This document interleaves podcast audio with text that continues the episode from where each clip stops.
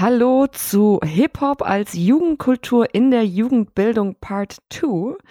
Ich bin Laura, ich bin künstlerische Leitung bei Heartbeat Edutainment und der Host von diesem Podcast. Und heute habe ich zu Gast wieder den Rico. Hallo. Guess who's back? It's me. Danke, Laura, dass ich heute wieder am Start sein kann bei diesem wunderschönen Podcast. Ich bin richtig gespannt. Wir haben ja letztes Mal gemerkt, es gibt so viel zu reden und ich habe wieder ein paar ähm, interessante philosophische Fragen für Ja, dich. ja, die Laura, man kennt sie mit ihren philosophischen, trickreichen Fragen. Schon bekannt geworden, bekannte Podcasterin auf dem Weg dorthin, aka Journalistin. Und ich habe zum Einstieg einfach erstmal eine ganz entspannte Frage. Korrekt. Und zwar, wie ist Heartbeat damals dazu gekommen, Hip-Hop unter anderem als Methode zur Jugendbildung zu nutzen? Äh, wir arbeiten ja mit viel mehr Methoden, Mhm. aber das ist natürlich eine davon, die sehr viel Gewicht hat in unserer Arbeit. Und ich habe mich gefragt, hast du das schon mal irgendwo gesehen oder kam das einfach aus deiner Passion heraus, ohne zu wissen, dass das so gut funktionieren wird? Also gesehen habe ich es nirgendwo äh, zu dem damaligen Zeitpunkt. Es gab irgendwie äh, Gesangsschulen, Gitarrenunterricht oder was auch immer. Und das Ganze ist ja daraus entstanden, dass ich immer sage, dass Hip-Hop mein Leben gerettet hat, weil es in schwierigen Zeiten, wo ich auch sehr destruktive Gedanken mir gegenüber selbst hatte, dass es mir einfach geholfen hat, das als Therapiemedium alle meine Probleme zu bewältigen. Es hat mir sehr viel Kraft gegeben, Sprachgewandtheit. Es hat mir irgendwie so ein Selbstbewusstsein gegeben, was mich in meine Kraft geholt hat. Und dadurch, dass ich ja durch meine, sage ich mal, bisschen verrücktere Jugend oder sage ich mal mit meinen Schwierigkeiten zu kämpfen hatte, hat es mich einfach extrem aufgefangen. Und mit normaleren Methoden, die man so kannte aus der Schule, aus der Sozialpädagogik, von den Sozialarbeitern, wie man sie manchmal kannte oder auch als Kind durfte ich damals mal zum Psychologen gehen, das fand ich immer so ein bisschen so fragwürdig. Also es hat mich nicht so wirklich angesprochen, weil ich auch immer so ein kleiner Rebell auch teilweise gewesen bin und irgendwie das alles für mich so ein bisschen äh, komisch war äh, mit den Sachen, die die mich gefragt haben, die ich anwenden sollte, wie ich reagieren sollte. Und dann habe ich halt einfach gemerkt, das, was mich anspricht, ist Hip-Hop. Das, was mich anspricht, ist Rap, ist zu schreiben, ist mich selber zu reflektieren. Es ist irgendwie cool, es gibt mir Kraft. Und dann habe ich gemerkt, okay, das ist meine Aufgabe, Jugendliche oder Menschen aufzufangen, die die gleichen Schwierigkeiten haben wie ich im Leben. Und ich gebe ihnen die Methode an die Hand, mit der sie sich nicht nur selber helfen können, sondern gleichzeitig auch die Möglichkeit haben, sich da drin zu entwickeln, sich da drin zu wachsen als persönlichkeitsbildendes Medium. Und das wieder zurückzugeben an die nächste Generation, hat dann sozusagen das Element in die Wiege gelegt. Ja, man holt die äh, Kinder und Jugendlichen ja auch irgendwie da ab, wo sie stehen, ähm, mit etwas, das sie verstehen. Ich glaube, wenn man jetzt so über das Thema Therapie redet, da weiß man überhaupt nicht, oh mein Gott, was kommt da jetzt auf mich zu und so. Aber hier hat man irgendwie eine Methode, die kennen das und die getrauen sich zu öffnen. Und ähm, es funktioniert unwahrscheinlich gut. Und ähm, ich frage mich, erinnerst du dich noch an dein erstes Hip-Hop-Projekt Ja. bei, bei der Jugendarbeit? Ja, ja, erinnere ich mich. Also erstmal war es so gewesen, ich führe euch mal ganz kurz in ein Szenario, was mir die Möglichkeit gegeben hat, das erste durchzuführen. Und zwar, ähm, und durch die ganzen schwierigen Umständen, Umstände, die wir hatten, so bei uns familiär, ich habe ja noch zwei andere Brüder, mit denen ich zusammengelebt habe, oder beziehungsweise meine Mutter war immer alleinerziehend gewesen. Sie war ja dann in einer Phase, wo sie schwer, sehr schwer krank gewesen ist und ähm, durch die ganzen Operationen, weil sie Brustkrebs hatte, auch äh, weniger zu Hause war, weniger verdient hatte. Wir waren allgemein in so einem kompletten Loch drinne gewesen, was so unsere Lebensumstände anging. Und ähm, das Ganze war so gewesen, dass ich praktisch äh, konnte so ein bisschen mich auffangen durch Hip-Hop, aber mein jüngerer Bruder oder auch allgemein wir alle sind äh, haben darin auch irgendwelche Schäden mitgenommen beziehungsweise mittlerweile Heilungen, weil es uns die Kraft gegeben hat, andere Menschen mittlerweile Kraft zu geben. Aber es hat uns ähm, dazu geführt oder es hat damals die Situation war gewesen, dass mein kleinerer Bruder, der kam irgendwie in ein äh, Heim für schwer erziehbare Kinder weil er durfte nicht mehr in den normalen Bildungssystem an den Schulen beschult werden, wo wir gelebt haben, kam dann auf so eine Art Internat und so ein Kinderheim, wo dann äh, teilweise er auch sehr viele Herausforderungen hatte. Und nachdem er praktisch aus diesem Kinderheim wieder zurück konnte, weil sich bei uns die familiäre Lage so ein bisschen wieder stabilisiert hat, mit meiner Mutter, dadurch, dadurch dass sie dann auch wieder ähm, genesen ist und es ihr dann auch wieder ein bisschen besser ging und sie auch ein bisschen mehr Kraft hatte, sich dafür einzusetzen, dass ihr Sohn praktisch nicht durch das Bildungssystem oder das Schulsystem sackt, hatte mein kleiner Bruder auch damals eine Betreuerin.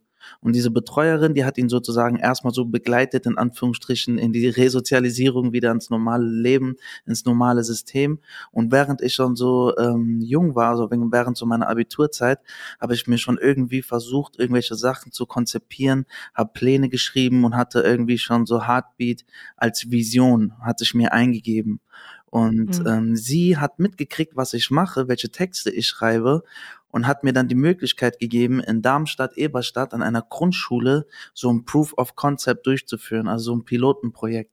Und dann hatte ich damals, 2013, hatte ich dann sozusagen das allererste Projekt. Und es war in einer Grundschule gewesen mit einer dritten und vierten Klasse. Und äh, dann hat das Ganze angefangen so zu starten. Ich kann auch dann mal gerne mal drauf eingehen, äh, wie das Ganze angenommen wurde. Aber ich guck mal, ob du noch eine Frage für mich daraufhin äh, parat hast. Das wäre jetzt tatsächlich meine nächste Frage. Und ob du ähm, das alleine durchgeführt hast oder ob du da schon jemanden hattest, der das mit dir zusammen gemacht hat. Ja, also wir bei Heartbeat, wir arbeiten ja immer ganz nah mit ähm, Pädagogen und Psychologen oder Lehrern allgemein zusammen.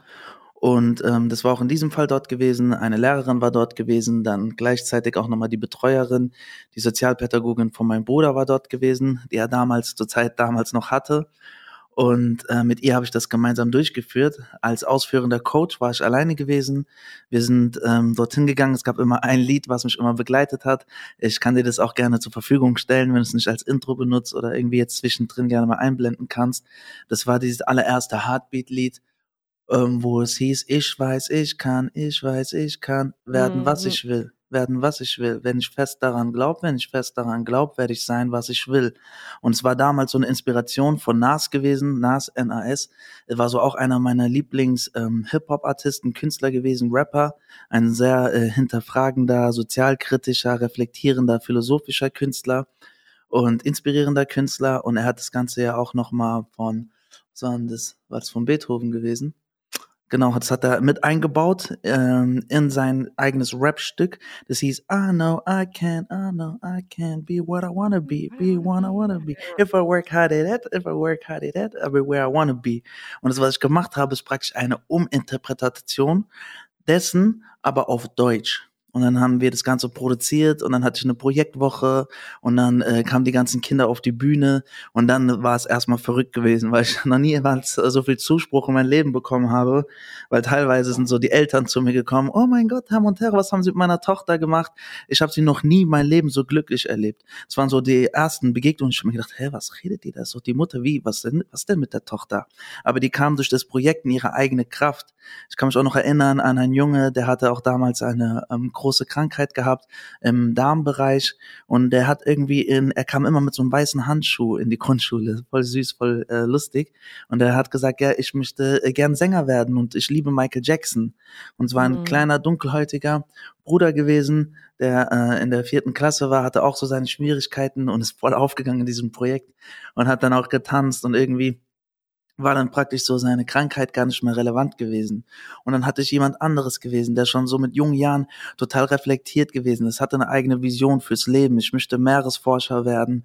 Ich möchte, also ich rede ja immer auch teilweise schon mit jungen äh, Kindern, so was ihre Ziele sind. Jetzt nicht um, dass sie ein Ergebnis erzielen, einfach nur so, um zu erfahren, mhm. was sind so denen ihre Träume. Und dann kam daraufhin der eine Schüler zu mir oder die Mutter kam zu mir und hat gesagt, Herr Montero, also er möchte jetzt ähm, äh, lernen, wie er das Ganze zu Hause machen kann. Er möchte auch produzieren und rappen und ähm, wir würden ein Mikrofon kaufen und könnten sie nach Hause kommen und könnten sie uns ähm, Nachhilfe geben, wie er das Ganze oh benutzen Gott, kann. Süß. Also es war dann so das erste Mal so dieses, okay, krass, jetzt gibt es Rap-Unterricht oder was, okay, cool, ich kann es mhm. machen, in Anführungsstrichen. Und dann kam die Schulleitung und die Lehrerin, die haben gesagt, Herr Montero, was Sie hier gemacht haben, war so phänomenal gewesen. Wir möchten Sie gerne anstellen. Wir kriegen das es schon irgendwie hin. Ich weiß, normalerweise geht es nicht und es war auch damals sowieso ehrenamtlich erstmal gewesen, aber sie wollte gucken, dass ich auch irgendwann mal in Zukunft dafür Geld bekomme und hat gesagt, wir möchten sie anstellen hier an der Schule, dass sie eine AG leiten und dann bekommen sie auch Vergütung und so weiter dafür.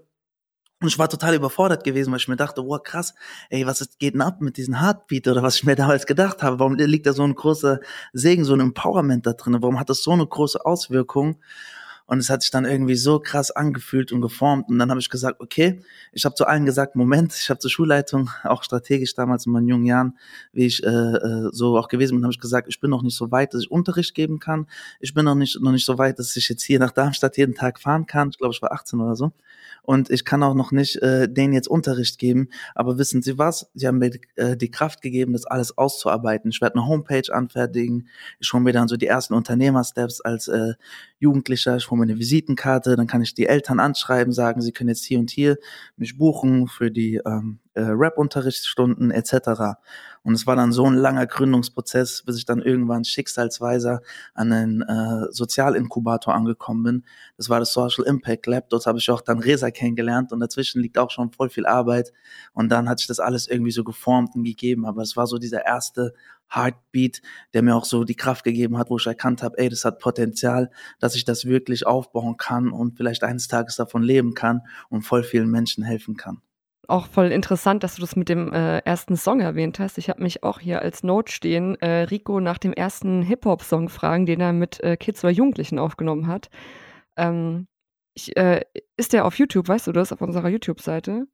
Das ist auch auf unserer YouTube-Seite.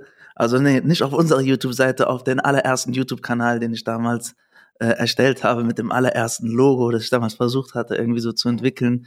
Wenn du drauf gehst, siehst du das.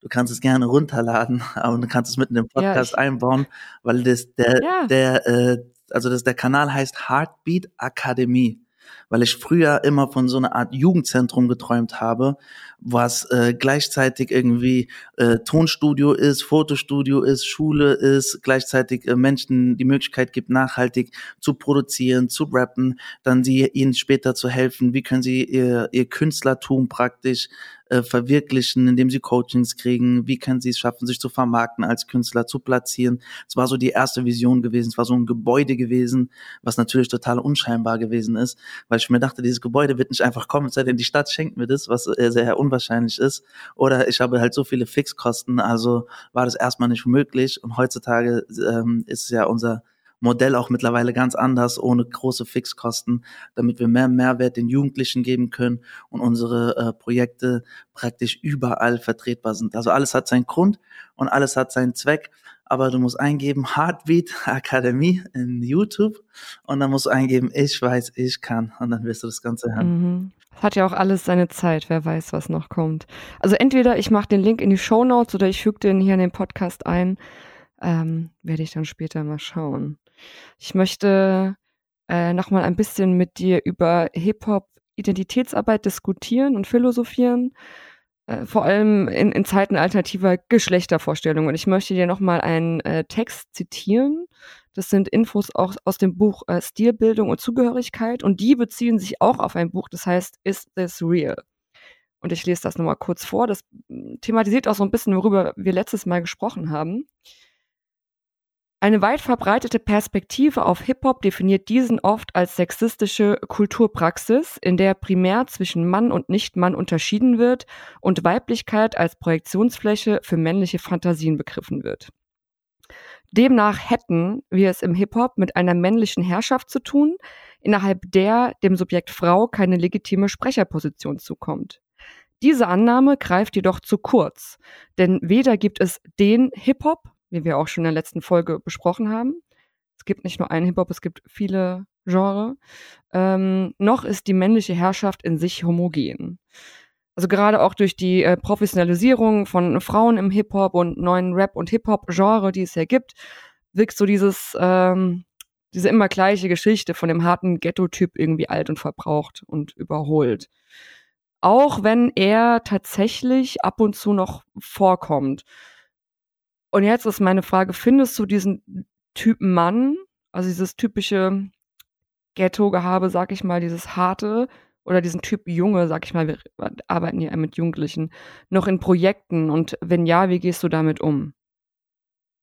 Okay, coole Frage. Kannst du mir vielleicht nochmal als Zusatzinformation geben, aus welchem Jahr äh, dieses Spruch, dieser Spruch ist oder dieses Zitat? Weißt du das? Ähm, also dieses, das erste ist aus 2003. Mhm. Aber ähm, das andere ist recht aktuell. Also das Buch, aus dem ich das habe, ist recht aktuell. Aber sie äh, sehen das ja auch als kritisch. Also sie sagen ja nicht, das ist so, sondern ich fand das so interessant, weil sie es sehr kritisch beleuchtet haben, haben gesagt, es ist eigentlich überholt, es ist ja gar nicht mehr so. so. Und ähm, jetzt ist meine Frage, aber findest du diesen Typ Mann oder diesen Typ Junge, dieses, dieses harte, dieses äh, Ich bin der Mann-Ding, findest du das noch in Projekten? Und wenn ja, wie gehst du damit um? Okay, gute Frage.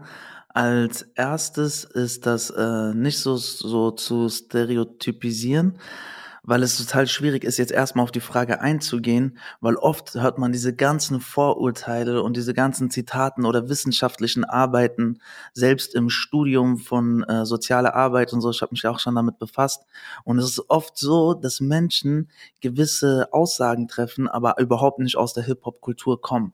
Und es widerspiegelt sich halt oft so in unserer Gesellschaft oder von außen, von der Politik, kann so etwas vorkommen oder vom Elternhaushalt sogar auch, dass gewisse Sachen ähm, so pauschal gesagt werden, obwohl sie überhaupt gar keine Ahnung haben von unserer Kultur. Und deswegen gibt es ja auch diesen Podcast, um auch Leute ein bisschen so die Kultur näher zu bringen. Und es steckt einfach viel mehr drinne. Und es ist ganz oft so, dass ich in Brennpunktbezirke gehe, dass ich an, dass wir Projekte an Schulen machen, an Kinderheimen oder an Unterkünften, wo praktisch gar kein anderes Projekt hingehen kann, weil nichts ankommt und irgendwie es auch Jugendliche gibt, die total resilient gegenüber Sprüche oder Therapien oder Einfluss sind gegenüber, weil sie einfach so sehr geschädigt wurden von der sozialen Situation oder von ihren privaten Problemen. Was meine ich damit? Damit meine ich Folgendes es ist oft so, dass es nicht darum geht, ein harter Typ zu sein in der Gesellschaft oder so äh, im Hip-Hop-Bereich oder ich bin Straße, ich bin Ghetto, ich bin Gangster, was auch immer, sondern das meiste, was daraus ist, das merkt man auch bei Menschen, die teilweise auch mal vielleicht andere Menschen in irgendeiner Form angreifen, unterdrücken oder was auch immer, ist es, dass es alles aus einem Schmerz herauskommt. Und dieser Schmerz äh, liegt darin, dass es einfach eine Ungerechtigkeit in derjenigen oder diejenigen seiner Psyche stattgefunden hat und dementsprechend heraus versucht wird, eine andere Person oder eine andere Stärke, sage ich mal, darzulegen. Dieses Dominanzverhalten, dieses Survival of the Fittest, was man auch so in, äh, von Darwin und anderen Theorien gegenüber kennt und es immer wieder stattfindet. Dass man eine Person hat, die den Harten markiert, in Anführungsstrichen, oder hart ist oder stark geworden ist, um einfach sich zu schützen ihrem Problem gegenüber und dann man diese Person gegenüber sich sitzen hat. Und das habe ich ganz oft gegenüber äh, solcher Persönlichkeiten vor mir gegenüber sitzen. Und jetzt ist die Frage, wie knackst du diese Person Person und findest sie und, oder, oder bringst sie dazu, nicht etwas darzustellen, was sie nicht ist, sondern wie kriegst du es hin, dass die Person sie selber wird, dadurch eine starke Persönlichkeit wird und viel krasser und viel härter in Anführungsstrichen ist, als sie es vorher gewesen ist. Und das ist sozusagen, äh, muss man erstmal herausreflektieren und sehen. Und deswegen kann ich auch keine kurze Antwort äh, auf diese Frage geben, weil da mhm. so viele Faktoren einen großen Einfluss mit haben. Ich finde deine Antwort total super. Ich habe nämlich äh, noch ein Zitat rausgesucht, äh, das ich jetzt im Anspruch, äh, im Anschluss äh, dir vorgelesen hätte. Und zwar, ich weiß gar nicht, ob ich den Namen richtig ausspreche, äh, von Majors und Mancini Bilson oder Mancini Bilson. Und zwar heißt das, Coolness und Härte schafft eine Maske, die Kompetenz, hohen Selbstwert, Kontrolle und innere Stärke suggeriert. Mhm. Sie versteckt auch Selbstzweifel, Unsicherheit und inneren ja. Tumult. Richtig, richtig cool. Also schöner Satz. Ich glaube auch, dass der sehr wahr ist.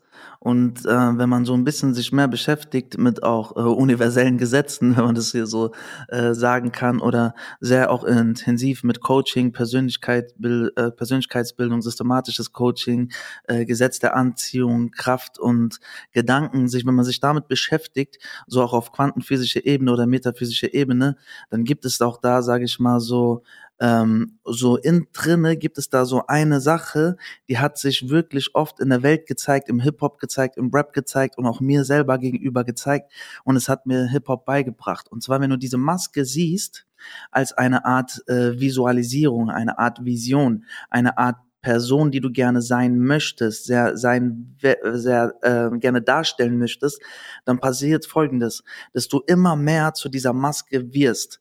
Bedeutet aber gleichzeitig, du musst herausfinden, wie kannst du es schaffen, die guten Seite der, der Masken oder wie kannst du die ähm, hm. die gute äh, Schminke der Maske dir auflegen und nicht gleichzeitig etwas äh, darstellen, was du nicht bist. Und im Hip Hop ist eines der Grundelemente, dass du real bist. Und real zu sein bedeutet authentisch zu sein. Authentisch zu sein bedeutet, dass du offen bist, dass du du selber bist, dass du deine Geschichte erzählst, deine Persönlichkeit auf den, ähm, auf dem, äh, den anderen Menschen offenbarst. Und jetzt ist es den allen anderen Menschen selber überlassen, ob sie eine gute Persönlichkeit darstellen möchten oder eine destruktive, negative, vielleicht auch eine Person mit schlechten Seiten. Im Endeffekt, wir sind zwar alle nicht perfekt, aber es ist wichtig, dass Menschen, die das auch hier hören, dass sie selber merken, ey, mein wahrer Kern ist das und das.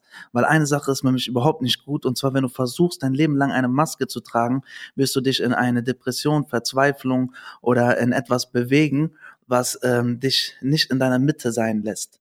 Und das ist wieder herauszufinden, das zu finden, wenn man erwachsen ist. Und ich habe früher immer gesagt, warum ich äh, mit Kindern und Jugendlichen arbeite, ist es, da sie ein Wasserglas sind, was noch halb leer ist. Und dieses halbleere Wasserglas, da kann man noch ganz viel positiven Input eingeben. Da kann man noch ganz viele Puzzleteile aus der Maske herausnehmen, damit die Person wieder sehen kann, mhm. damit sie atmen kann, damit sie wieder ihr Mund hat zum Sprechen. Diese Bereiche kann man praktisch freilegen. Und deswegen ist es wichtig, dass wir uns versuchen, darauf zu fokussieren und versuchen auch einen positiven Einfluss dagegenüber rein zu, äh, äh, darzulegen, weil dann bei Erwachsenen ist es wirklich manchmal schwierig. Jeder weiß immer alles perfekt und jeder weiß alles besser und es ist so und deswegen versuchen wir auch praktisch in der Wurzel oder im Kern, in der Erde, in der Saat solange diese Knospe, dieser Baum noch wächst, versuchen so viel gutes Wasser und äh, organischen Dünger einzugeben, anstatt irgendwelche Chemie, irgendetwas Falsches. Und deswegen gibt's ja auch Heartbeat. Wie stehen wir dieser Härte und Kälte gegenüber und wie finden wir alternative Wege, um mit den alltäglichen Problemen und Benachteiligungen umzugehen, die die Jugendlichen erfahren? Okay. Sehr gute Frage. Wie wir denen entgegensetzen, ist erstmal äh, Folgendes äh, anzumerken. Und zwar, was wir versuchen zu sein, und wir geben immer unser Bestes da drin, ist einfach offen zu sein. Ein offenes Buch, offen mit unserer Vergangenheit, mit unseren Geschichten, mit unserer Herausforderung umzugehen. Dadurch entsteht schon mal eine Nähe, eine Vertrauensbasis und es besteht so eine Art Connection. Jeder von uns Coaches hat auch so eine individuelle Art und Weise. Manchmal habe ich so eine Metapher im Kopf, dass ich die Coaches als Art von Schlüssel sehe, die Menschen oder die Schüler oder diejenigen, die dann ähm, im Publikum sitzen, was auch immer, eine Art von Tür sind. Und jeder Mensch von uns hat so eine andere Möglichkeit, gewisse Türen zu öffnen oder Schlösser zu knacken. Und das, was wir machen, ist nicht nur, dass wir eine Nähe, also eine Identifikation mit uns selber darstellen, sondern was wir zusätzlich machen, ist, wir verändern Glaubenssätze. Und zwar arbeiten wir ja mit gewissen Glaubenssätzen in unserem Leben. Und diese Glaubenssätze, das ist das, was wir denken, was so ist, aber vielleicht in der Realität ganz anders ist oder eine andere Auswirkung auf dein Leben haben kann.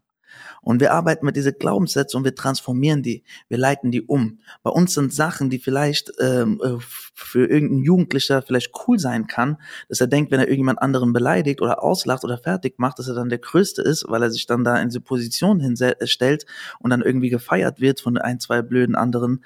Was wir dann dazu umändern, ist, wir zeigen, dass wenn man sich engagiert, wenn man Courage zeigt, sich für andere Menschen einsetzt, in der Gesellschaft, in der Klasse, in der Familie, dass wenn du eine Person verteidigst, eine andere Person, wenn du im Bus sitzt, den Platz anbietest, so einfach so ganz normale, normale kulturelle Eigenschaften, die wir eigentlich schon mitbringen, aber teilweise so in diesem jugendlichen Rebellsein manchmal vergessen. Wir zeigen, dass es cool ist, Sachen, die vielleicht äh, nicht für jeden anderen cool sein können. Und das bringen wir denjenigen ein. Das bedeutet, wenn irgendjemand anderes gemobbt wird oder fertig gemacht wird, entwickeln wir Schüler, die sagen, ey, was, was, was redest du? Warum beleidigst du den? Du weißt doch gar nicht, wer das ist oder sonstiges. Sie setzen sich dann ein. Und dann entwickeln wir Folgendes. Wir entwickeln eine emotionale und mentale Stärke den ähm, Kindern, den Kursteilnehmern gegenüber. Das bedeutet, wir geben ihnen eine Art von Selbstwertgefühl, von Selbstbewusstsein, dass sie irgendwann mal lernen, dass ihre Anerkennung nicht von äußeren Menschen abhängig ist, Bedeutet, du brauchst nicht weder mir zu sagen, wie gut ich bin, um zu wissen, wie gut ich bin, äh, um das zu erkennen. Aber gleichzeitig auch kannst du mir sagen, was du möchtest. Du kannst mich fertig machen. Du kannst versuchen, mir Sachen einzureden, ähm, die überhaupt gar nicht stimmen, weil ich weiß, wer ich bin. Und ich weiß, was ich mache. Und ich weiß vielleicht auch sogar äh, durch unser Visionscoaching, wohin wir vielleicht gehen wollen in Zukunft. Und das, was wir machen, ist, wir bringen den Jugendlichen bei oder den Teilnehmern, fängt ja auch schon im Kindesalter an, dass sie selber erkennen, dass ihr Glück nicht von der Außenwelt abhängig ist, sondern nur sie selber. Und da stärken wir sie einfach in ihrem Potenzial. Mhm, vor allem auch, dass, dass jeder Mensch einen Wert hat und wichtig ist und wert ist, geliebt zu werden und man dafür auch nicht andere klein machen muss, sondern dass man einfach, egal was du tust, du bist es wert, geliebt zu werden, du bist es wert, hier zu sein und du musst dafür andere nicht klein machen. Und ich glaube, das ist eine Sache, die viele durch, durch unsere Projekte spüren, dieses wertgeschätzt werden. Und das finde ich total schön. Yes. Es gab sicherlich auch Momente in, während unseren Projekten, wo Rap-Texte geschrieben wurden, wo auch mal sicherlich ein negatives Wort oder eine Beleidigung gefallen ist. Wie gehst du damit um und wie leitest du sowas in eine positive Richtung? Sehr gute Frage. Äh, passiert immer wieder mal bei unseren Projekten. Ist auch ähm, Teil der Gesellschaft, ist auch einfach Teil der Gegebenheiten oder wie Jugendliche oder andere Menschen untereinander kommunizieren. Es gibt ganz viele äh, Coaching, pädagogische Methoden, wie auch immer man es nennen möchte in der Fachsprache. Das, was wir machen, ist, wir versuchen oft teilweise gewisse Themeninhalten oder Aussagen nicht zu ignorieren dem Kind oder den Jugendlichen oder den Menschen gegenüber. Das bedeutet, wir versuchen es aufzugreifen. Es gibt entweder Methoden, da arbeitest du wirklich mit Schimpfwörtern, guckst, woher stammt denn eigentlich die Bedeutung, und bringst es, wenn du dann die Frage stellst den Jugendlichen, setzt, äh, setzt euch mal einen Kreis und sagt mir mal die schlimmsten Beleidigungen, die ihr kennt. Und die, die Leute, die das jetzt hören, die denken, was ist denn da los? Ähm, die schreibst du dann auf auf Karteikärtchen und wenn dann da wirklich so etwas steht, äh, egal welche Beleidigung dir jetzt gerade selber an den Kopf kommt, dann merkst du wirklich, in Wahrheit hat es gar nichts zu tun mit dieser Person, die du vielleicht beleidigt hast, sondern hat vielleicht irgendeinen Ursprung von Krankheit, hat vielleicht irgendeinen Ursprung von einer Wahrheit, die gar nicht der Wahrheit entsprechend ist, aber total verletzend ist. Das bedeutet, es ist immer cool, die Sachen aufzunehmen und damit zu arbeiten, aber so, das ist jetzt sowas, wenn es sehr weit ausartet oder mit der Gruppe schon konform bist und schon ungefähr weißt, wer mit welchen Persönlichkeiten du zu tun hast. Das äh, bedarf ja auch immer so einem krassen Analyse ähm, was wir auch so bei uns anwenden in unseren Kursen, um herauszufinden, mit welchen Persönlichkeiten wir arbeiten. Aber dann kann man gewisse Methoden anwenden und kann damit arbeiten. Abgesehen davon schaffen wir ein Wertesystem. Wir wissen, was Hip-Hop ist. Wir wissen, dass Heartbeat und Hip-Hop für Peace, Love, Unity und Respect steht. Das bedeutet, die Regeln, der Rahmen ist schon direkt festgesetzt in der Gruppe. Das wird akzeptiert, das wird dann automatisch, das muss doch nicht mal akzeptiert werden, sondern das mhm. wird verstanden von denjenigen und die ähm, realisieren das dann. Aber natürlich wird es auch oft so, dass es nicht verstanden wird und dann geht es darauf, sich zu berufen, was einer der wichtigsten Werte sind von Hip-Hop.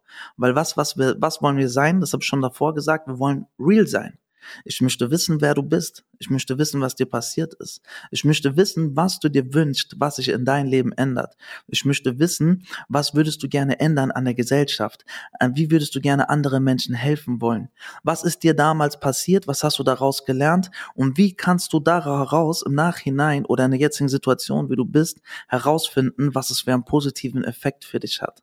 Und wenn wir damit jetzt arbeiten, real zu sein und authentisch zu sein, da kann mir ein Achtjähriger oder 13, 14, 15-Jähriger oder 16-Jähriger sagen, äh, was ein Auto erfährt und äh, mit was er alles protzt oder was er angeblich schon für Erfahrungen gemacht hat, die ich jetzt hier auch nicht äh, weiter erläutern möchte. Aber dann stellt man direkt fest, okay, das ist nicht real, das ist nicht authentisch, das ist nicht deine Wahrheit. Erzähl mir deine Wahrheit. Und wenn dann gewisse mhm. Sachen im Familienkreis aufgenommen wurden oder wahrgenommen wurden oder man auch gewisse Sachen schon Erfahrung gemacht hat, weil wir arbeiten ja auch sehr im Präventionsbereich, ob das Konsum ist, ob das sogar Resozialisierung ist von Jugendlichen im Gefängnis oder sonstiges, dann erkennt man irgendwann mal mit der Erfahrung, mit der Zeit heraus, wie du es schaffen kannst, eine Person zu ihrem inneren Kern zu führen. Und abgesehen von den Rahmen, mit den Werten, den wir haben, geht es darum, wirklich zu reflektieren, wer bist du, was machst du und wohin willst du. Und es stellt sich dann heraus in den äh, Texten und auf einmal merkt man selber, dass die Leute sich wohlfühlen, ihre eigene Schale geknackt haben und dann auch die Schreibblockaden passé sind, weil sie nichts mehr darstellen müssen, weil sie schon selber etwas sind. Und dann kriegt man auch die mhm. Basis hin, dass andere Schüler oder Menschen sich mit dir identifizieren und dann kriegst du Fans und Anerkennung. Und dann hört nämlich auch Folgendes auf, dass irgendwelche anderen Schüler dich auslachen oder dich haten, weil du jetzt denkst, du bist hier der krasseste, du hast das und das gemacht und wie Gangster du bist oder whatever, sondern du erzählst auf einmal von deiner Fluchtgeschichte, wo du hergekommen bist, was du mitgebracht hast, ähm, ähm, was für Erfahrungen du gesammelt hast auf dem Weg der Flucht gegenüber, was passiert ist in deinem Heimatland, der Krieg, die Flucht in Syrien, wo deine Familie ist ist, was du durchgemacht hast, als du in Deutschland angekommen bist. Und auf einmal hören das Menschen und auf einmal werden ähm, sage ich mal, Vorurteile abgebaut. Es werden Möglichkeiten geschaffen, neue Freunde zu finden, die sie davor nicht gefunden haben und ein Verständnis aufzusetzen Menschen gegenüber, die durch Medien oder andere Sachen irgendwelche Vorurteile hatten und es wird bei uns abgebaut. Und deswegen auf diese Basis arbeiten wir und leider musste ich diese Frage auch wieder so weit ausholen, aber ich glaube, für den Zuhörer ist es verständlich, wenn man das Ganze nachvollzieht, was bei unseren Projekten stattfindet und wie die Kinder und Jugendlichen ihre Kraft kommen. Und deswegen haben wir unsere äh, Projekte so einen großen Effekt und so einen pädagogischen Wert und so einen großen Wert für die Gesellschaft, weil da drin werden wirklich Menschenleben verändert und dadurch der Lauf der äh, Welt. Wir haben ja vorhin so ein bisschen über männliche Identitätsarbeit im Hip-Hop gesprochen und ich will jetzt mal von dir deinen Lieblingsmoment von einem Mädchen oder einer jungen Frau in einem Hip-Hop-Projekt von Heartbeat Edutainment hören. Okay. Also, das ist nicht als ein Moment äh, auch wieder zu sagen, Rico äh, macht immer so große Ausführungen. Das Schöne war gewesen, einmal als ich bei einem Projekt war als Teilnehmer, wo der Coach oder die Coachin, sie war eine Frau gewesen und sie hat Rap-Projekte durchgeführt. Und bei ihr war ich in dem Projekt gewesen und habe dadurch auch selber erkannt, wie groß die Relevanz ist von Frauen-Empowerment und auch erst recht im Hip-Hop-Bereich. Weil sie hat mit Methoden gearbeitet, wo auf einmal gar keine Rapper mehr zu sehen äh, gewesen sind. Was natürlich interessant ist, dass auf einmal keine Rapper mehr da waren. Ist direkt irgendwann mal, am Anfang ist mir nicht aufgefallen, aber dann im Anschluss dann, weil sie auch gewisse Methoden verwendet hat, wo es auf einmal nur noch DJs gab, es gab nur noch Breakdancerinnen und irgendwie Graffiti-Sprayerinnen mhm. und irgendwie Rapperinnen und die gibt's auch en masse im Hip-Hop und immer mehr werden sogar die Frauen besser teilweise als die ganzen Männer, auch erst heute, also auch in der Industrie gesehen, nicht nur im Coaching-Bereich. Und ähm, was vorher so ein Vorurteil gewesen ist, auch Heartbeat gegenüber, war, dass man gedacht hat, oh, jetzt kommen die ganzen Jungs und die melden sich die ganzen Jungs bei euch an und nicht nur die ganzen Jungs, sondern auch die schlimmsten Jungs aus den ganzen Klassen kommen jetzt alle zu euch ins Heartbeat-Projekt. Aber oft hat sich dann herausgestellt, dass man auf einmal mehr Mädchen hatte, als zum Beispiel Jungs in den Projekten. Und dann kommt man zu der zweiten Erfahrung. Dann merkt man, dass die Mädels äh, besser Texte schreiben können, schöner malen können, besser rappen können, tanzen können und sich offenbaren, wo dann erstmal die Jungs, die sozusagen die coolen und die krassen sind in der Klasse und manchmal auch so laut sind, auf einmal es nicht hinkriegen, vor der Klasse zu stehen und etwas zu rappen oder etwas zu schreiben. Und das ist auch genau der Punkt, wo wir ansetzen und womit wir arbeiten. Aber es ist immer voll schön mitzukriegen, was für einen tiefsinnigen, empathischen, gefühlvollen Inhalt gewisse Frauen, Mädchen, werdende Frauen, junge Erwachsene, teilweise auch, weil wir mit so vielen Zielgruppen arbeiten, aufs Blatt Papier bringen. Und es ist für mich jedes Mal im großen Kontext einfach ein wunderschöner Moment oder wunderschöne Momente und nicht nur ein wunderschöner Moment. Glaubst du, dass sich Jugendliche viele Gedanken darüber machen, was es bedeutet in der heutigen Zeit, Junge zu sein oder Mädchen zu sein oder vielleicht sogar Geschlecht X zu sein. Äh, konntest du das ähm, in Projekten beobachten oder hast du das Gefühl, dass die da gar nicht so verkopft äh, sind? Also es gibt äh, gewisse Jugendliche, die sind sehr verkopft. Oft sind es auch viele Jugendliche, die sehr viele Probleme auch äh, durchlaufen haben in der Vergangenheit und der Familie. Das sind immer teilweise hast du da Kinder und Jugendlichen, äh, einen Jugendlichen sitzen, wo du dir denkst, ey, der redet ja gerade wie ein 40-Jähriger oder 30-Jähriger, die sind äh, mit Gedankengängen teilweise in Ebenen gegangen, wo man sich denkt, krass, dass die mittlerweile schon solche Sachen reflektieren. Und ich hatte natürlich auch, wir arbeiten, wir hatten auch schon Projekte, da arbeiten wir, wie wir ähm, quere Jugendlichen irgendwie äh, bestärken können. Und ich hatte auch schon Kurse gehabt, da habe ich ähm, Teilnehmer sitzen gehabt, und ich hatte auch schon eine Schulschwänzer-Präventionsprojekte und alles Mögliche. Aber es gab auch einmal den Moment, wo ich jemanden hatte, der zu mir gesagt hat, dass er nicht mehr in die Schule geht, weil er kritisiert wird von den anderen, weil sie ihn die ganze Zeit beleidigen, dass er homosexuell wäre, in Anführungsstrichen. Das bedeutet, das ist natürlich eine ganz andere Situation. Jetzt da geht es jetzt gar nicht darum, bin ich Junge oder bin ich Mädchen. Das spielt auch erstmal äh, keine Rolle. Oder ganz am Anfang spielt es eine Rolle in der Grundschule. Dann die Mädchen wollen nur unter Mädchen sein und Jungs sind doof. Und dann umgekehrt ist es genauso. Und dann irgendwann mal entwickelt man ja in der Pubertät andere Interessen und so weiter.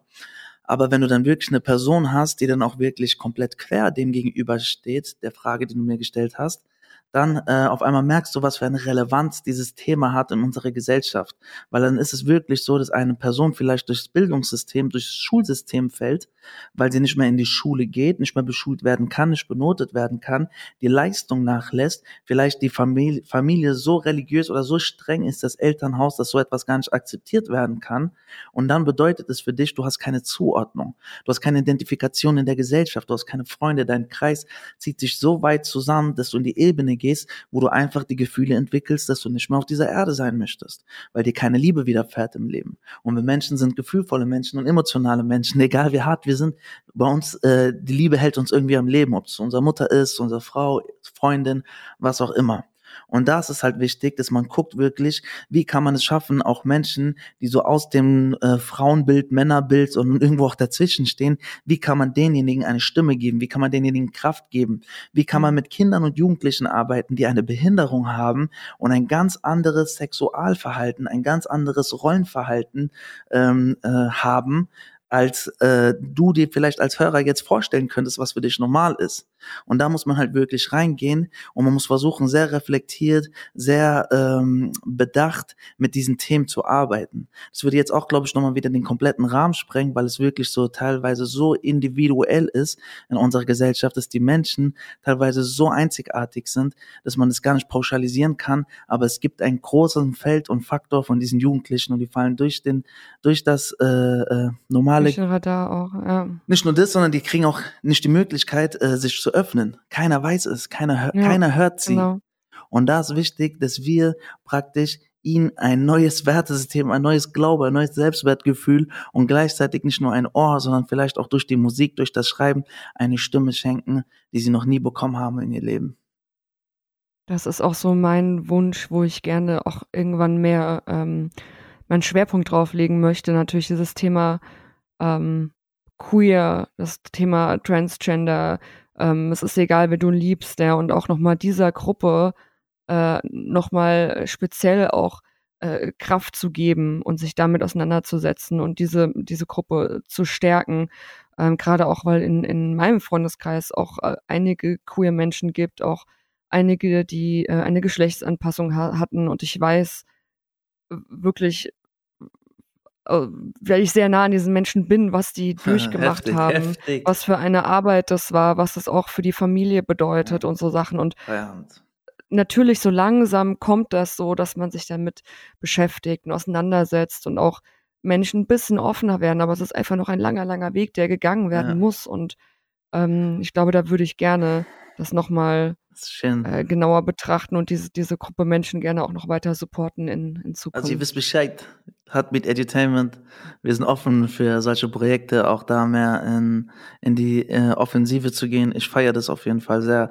Laura, dass du auch ähm, dich nochmal dafür einsetzen möchtest, weil du bist so eine Person, die sich so vielen Menschen, die so am Rand stehen, äh, gerne mehr offenbaren würdest oder mehr aktiv eintreten würdest, um sie zu supporten, ob das Menschen sind, die so teilweise so in der Drogenabhängigkeit schon sind oder teilweise Leute, die so komplette mhm. Verzweiflungs, fast schon Thematiken, wo wir gar nicht mal reingehen, weil es so therapeutisch, so äh, psychologisch so krass ist, wo wir einfach nur komplette Expertenhilfe noch noch dazu holen müssen. Aber ich feiere einfach, dass du diese Einstellung hast. Weil wir Menschen oder wir Jugendliche oder wer auch immer das hier gerade hört, wo ich gesagt habe, dieses volle Wasserglas, wo wir denken zu wissen und zu glauben, dass es safe so ist oder so sein muss, dass ich mein Ego auf andere Menschen transportieren muss, anstatt einfach selbstlos zu leben, zu akzeptieren, was ich zu akzeptieren habe, versuchen möchte, dass jeder Mensch glücklich ist und versuchen äh, möchte, irgendwie destruktiv anderen Menschen gegenüber zu gehen, das geht nicht. Und dadurch, dass wir teilweise so sind, wir Menschen, und so egoistisch sind und unsere Wertevorstellungen komplett gelebt werden müssen, und komplett unsere Einstellung, was wir denken, was richtig ist, dass es nicht richtig ist. Deswegen gibt es uns. Und deswegen ist es umso wichtiger, uns auch als Appell an die, an die Politik, an die Medien, an das Elternhaus, dass wir einfach mal ein bisschen selbstloser werden, dass wir ein bisschen offener werden und gleichzeitig ein bisschen engagierter, empowernder unseren Mitmenschen gegenüber werden. Und oft findet es ja vielleicht mal in der Familie statt, Leider ist es auch oft so, dass es nicht stattfindet, aber es geht doch über unsere Grenzen hinaus. Jeder von uns Menschen hat das Potenzial in sich, sich ehrenamtlich, sich zu engagieren für etwas, was über seinen eigenen Horizont hinausgeht. Deswegen auch nochmal als Appell an dich, wenn du nicht irgendetwas Gutes tust in der Welt, also irgendwie, wenn es wirklich so ehrenamtliche Arbeit ist, ob es ein Altersheim ist, ob es irgendwelchen den Nachbarn äh, zu helfen irgendwie ist, setz dich irgendwie ein, um irgendetwas zu verändern in der Welt. Bitte tu mir diesen Gefallen. Und danach hat es auch schon Sinn gemacht, diesen Podcast aufzunehmen, weil es geht wirklich darum, die Erde, die Gesellschaft, die Welt, Deutschland, Hessen, Frankfurt, Berlin, egal wo auch immer, auf was du es reduzieren möchtest, einfach etwas zu bewegen. Eine kreative Revolution. Mit Revolution meine ich das Wort Love, was da drinnen versteckt ist, nur mit umgedrehten Buchstaben. Damit meine ich, wir müssen mehr liebevoller werden, wir müssen mehr zusammenkommen kommen. Wir sind eine Gesellschaft, wir sind eins. Und nur so kann sich etwas ändern, weil wenn ich Kriege sehe, wenn ich Kinder verhungern sehe, wenn ich Sachen sehe auf der Welt, die mir überhaupt nicht passen, und wenn ich wieder in diese Sache reingehe, dann werde ich zu emotional, dann raste ich aus, dann wird es auch hier so ein kompletter ähm, äh, Demonstrationspodcast. Geht nicht. Aber deswegen gibt es uns und deswegen müssen wir aktiv werden, uns engagieren und offener werden, weniger egoistisch werden, mehr selbstloser und dann, wenn wir merken, wenn wir loslassen, dann werden wir auch selber freier und glücklicher werden. Schöner könnte ich es nicht sagen. Bless up. Das lasse ich so als Ende stehen. Ich habe so nochmal zwei, ähm, ein Fun Fact und eine Frage für dich fürs Ende. Yes. Wusstest du, dass es für typisches musikbegleitendes Verhalten im Hip-Hop oder Rap, abseits von Breakdance und Hip-Hop-Tanz, da natürlich, äh, aber sonst keine Literatur gibt? Nein, das glaube ich nicht. Was, wo, wo gibt es keine was? Literatur von? Von was? Von? Äh, für typisch musikbegleitendes Verhalten im Hip-Hop oder Rap. Das bedeutet also zum Beispiel so Bouncing, Kopfnicken, Handbewegungen, alles, was irgendwie so Verhalten auf Konzerten oder sowas, gibt es keine Literatur. So psychologisch gesehen oder? Keine sozialpädagogische, psychologische, okay. sozialwissenschaftliche Literatur. Okay, das finde ich krass. weißt du was? Weil früher habe ich mir immer gewünscht, eines Tages Hip-Hop studieren zu können. Und für mich war es voll schwierig, diese Uni zu finden in Deutschland und dann teilweise auch in Amerika, weil meine Leidenschaft war es ja. Ich habe erst Audio Engineering studiert, dann so Richtung Musikwissenschaften. Aber das, was ich studieren wollte, Wahrheit war immer irgendwie Hip-Hop und Musikbusiness und Marketing und Wirtschaft so irgendwie in diesem Bereich an sich. Und es gab noch kein Hip-Hop-Studienfach, dass man Hip-Hop als Bachelor-Studienfach durchnehmen kann. Und es war immer so meine Vision gewesen, so im Nachhinein, so auch mal eines Tages ein Dozent zu sein an der Uni, der Hip-Hop unterrichtet. Natürlich gab es das schon so mit Keynotes und andere Möglichkeiten, auch im musikwissenschaftlichen Studiengang, wenn man so auf die äh, afroamerikanische äh, Musikkultur auch nochmal eingeht. Aber das ist echt interessant zu wissen. Ich habe einige Bücher, die sind sehr inspirierend. Das heißt zum Beispiel ähm, The Healing Power of Hip Hop The Healing Power mhm. of Hip Hop geht sehr so in dieses therapeutische, empowernde ein. Und ähm, dann gibt's noch mal den Gospel of Hip Hop. Das hat nochmal so eine spirituelle, empowernde Sicht, auch von einem der Hip Hop Pioniere, der heißt KRS-One, KRS One. Und der ist auch nochmal jemand, der so ein bisschen so dieses Edutainment, dieses Each One Teach One, Hip-Hop, philosophische Charakter mitlebt, abgesehen jetzt von der Zulu King Nation, die dieses komplette Wertesystem geschaffen hat. Aber interessant zu hören und ich glaube, ähm, demnächst brauchen wir ein also, paar Leute, die ein paar Bücher verfassen in diesem Bereich. Also wenn du wenn du ein Buch über äh, Kopfnicken, Bouncing und typische Hip-Hop-Bewegungen schreiben möchtest, ja. Let's go. Ich kannst du mich beim nächsten Mal und interviewen als Lektorat. Ich äh, sage dann, was ich weiß und die Leute dürfen dann mitschreiben. Ich bin mehr so der kommunikative Typ. In einem Buch habe ich tatsächlich auch gelesen, ja, äh, es wird gesehen, man macht das zur Bewegung vom Rhythmus, aber woher das jetzt wirklich kommt und wer der Erste ist, der damit angefangen hat und wie das weitergetragen wird, gibt es wohl nichts. Okay, es gibt, glaube ich, Theorien, aber vielleicht ist es nicht fest. Aber man sagt ja schon, dass es schon immer gegeben hat, auch in afrikanischen Stämmen und so weiter, diese Urtänze und so weiter. Aber ich bin ready für deine lustige Pfandfrage. Ja, und jetzt ist meine, genau, meine Frage. Mhm. Äh, weißt du, warum bei Rapmusik so gut wie nie getanzt wird? Puh, das ist für mich gar nicht so der Fall. Jetzt ist die Frage, meinst du Also, du musst natürlich unterscheiden zwischen Rap und Hip-Hop. Okay. Also, ich habe da einen kulturellen ähm, äh, 'n kulturellen Blick darauf, was auch gleichzeitig so ein bisschen, ähm, in die Kulturen oder in die Länder, in die Ethnologie teilweise der, der Rap-Kultur reingeht. Ich beobachte das sehr oft, dass es in Deutschland sehr steif ist, sehr vielleicht kopfnickend ist, auch dass die Künstler auf der Bühne teilweise nur stehen und performen, wo ich mir denke, what? So, die sind teilweise noch da so, für mich ist es wie so, als ob es ein Anfang ist, ein Anfangsstadion. In Deutschland sehe ich das, dass die Menschen sich sehr wenig bewegen. Ich weiß auch gar nicht, woher das an sich kommt. Ich äh, kenne sehr, sehr viele ähm, natürlich deutsche Brüder und Schwestern und Cousins und Cousinen, wie ich das immer so schön sage, die sich super gut bewegen können. Aber das beobachte ich mehr in unseren europäischen Raum. Wenn ich jetzt in afrikanischen Rap reingehe oder ich gehe teilweise auch mal in afroamerikanischen Rap, abgesehen von diesen Bounce-Bewegungen, ist es schon krass, wie viel Bewegungsvielfalt es in diesem Rahmen gibt. Und deswegen könnte ich das mhm. gar nicht so diese These komplett unterstützen. Ich finde das sogar, dass es sich mehr bewegt und getanzt wird als so, als woanders. Keine Ahnung.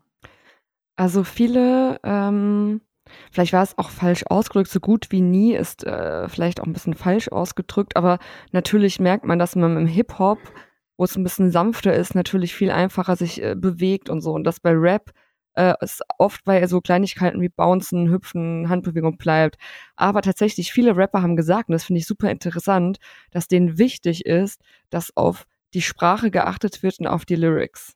Ja. Dass es natürlich auch schwerer ist, schnell zu reimen, wenn man äh, viel rumspringt oder sowas. Das natürlich auch. Aber ja. ähm, ich fand es auch irgendwie total schön, dass auf, auf die Textlichkeiten, auf die Lyrics so viel Wert gelegt wird. Ja.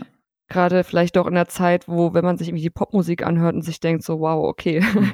Und ähm, irgendwie fand ich das total ähm, schön und habe das auch nochmal mit ganz anderen Augen betrachtet. Nice. Ja, ich habe immer so einen äh, großen Kontext dahinter.